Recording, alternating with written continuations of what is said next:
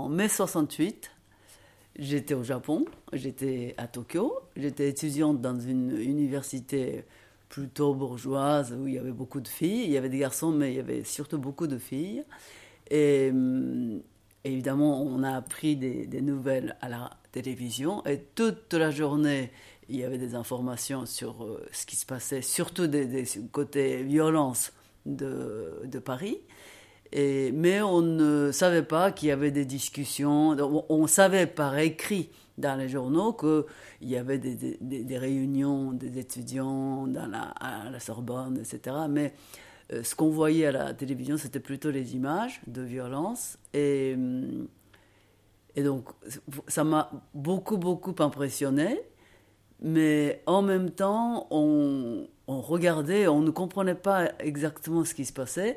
On savait que c'était les étudiants qui sont soulevés, mais en tout cas, moi, je, ne me souviens pas euh, pourquoi, euh, pour quelles raisons ils ont fait. Bon, c'était euh, au Japon aussi, il y avait des, des, mouvements estudiantins assez souvent, mais de, souvent c'est de l'extrême gauche et qui faisaient des manifestations dans les rues, etc. Mais je ne me sentais pas vraiment concerné. Mais l'année de le mai 68, au moment exact, j'étais, on n'a pas eu dans notre vie à Tokyo, on n'a pas eu de, répercussions directes, mais quelques temps après, les étudiants japonais qui aimaient beaucoup faire le même genre de, choses, euh, ils ont commencé à faire la, même chose. Et hum, je me souviens qu'entre euh, une station de, train et l'école, il fallait, il fallait peut-être 500 mètres. Et on prenait, parce qu'il y avait des. C'était une grande avenue où il y avait beaucoup de circulation. Donc il y avait des trottoirs qui étaient très larges pour aller à l'école. Et ces trottoirs-là étaient des, pavements, mais pas des, pavés à la française, mais c'était des pavements en béton. Et je ne sais pas qui a fait, ça doit être la mairie ou je ne crois pas que ce soit l'école. Ils ont enlevé les pavés parce qu'on avait vu à la télévision que les Parisiens, les jeunes Parisiens, euh, enlevaient des pavés euh, de la rue des rues de Paris et les, et les lançaient. Donc on a asphalté tous ces, tous ces trottoirs. Bon, il y a eu ce, type de changement, mais euh, il y a quand même eu des répercussions sur les, étudiants un peu d'extrême gauche, je pense. Euh, notre école, qui était une école vraiment très, très, très, très calme sur ce plan-là, il y a eu des étudiants d'autres écoles qui sont venus occuper nos locaux. Alors, dans notre campus, il y avait pas mal d'immeubles, de, petits immeubles, selon les sections, la, la, littérature française, la littérature anglaise, etc.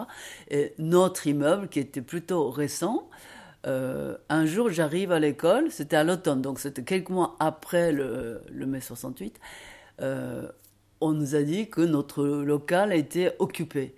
Et effectivement, il y avait des banderoles sur, le, sur la fenêtre et il y avait un ou deux étudiants euh, masqués avec, un, avec une serviette sur, devant la bouche et ils, euh, ils, brandissaient les, les, petits drapeaux. Mais on ne savait pas trop ce qu'ils voulaient vraiment. Le, le, but, le but, leur but, ça me paraissait comme si c'était pour occuper le, le local mais je me souviens que personnellement, ça m'a fait un énorme choc dans une vie d'étudiant très calme que je, que je menais.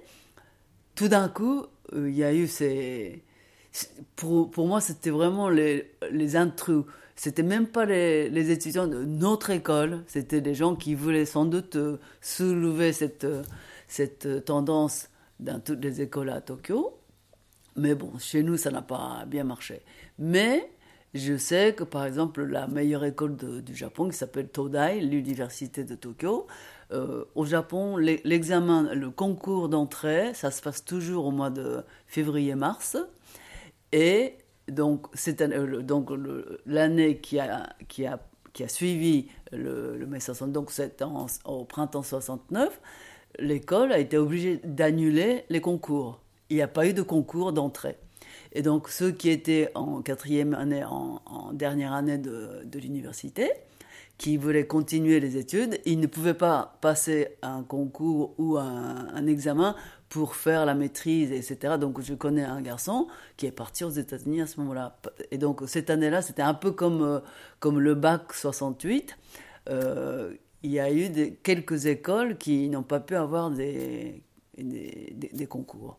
Mais, mais ce qui est drôle, c'est que le, au Japon, on appelait toujours la révolution du mois de mai.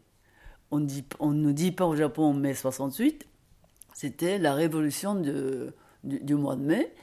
Et, et quand, je suis, quand, quand, je suis venu en France quelques années après, j'ai appris qu'en France, on appelait mai 68. Mais finalement, on a, au Japon, on n'a jamais su ce ce qu'il voulait, ce qui a changé. Et personnellement, puisque je suis venu en France, j'ai su que apparemment la grande différence c'était de, sortir d'idées conventionnelles. Euh, c'est plutôt l'évolution de morse. Mais voilà. Mais au Japon, sur ce plan, il n'y a pas eu de changement. Voilà.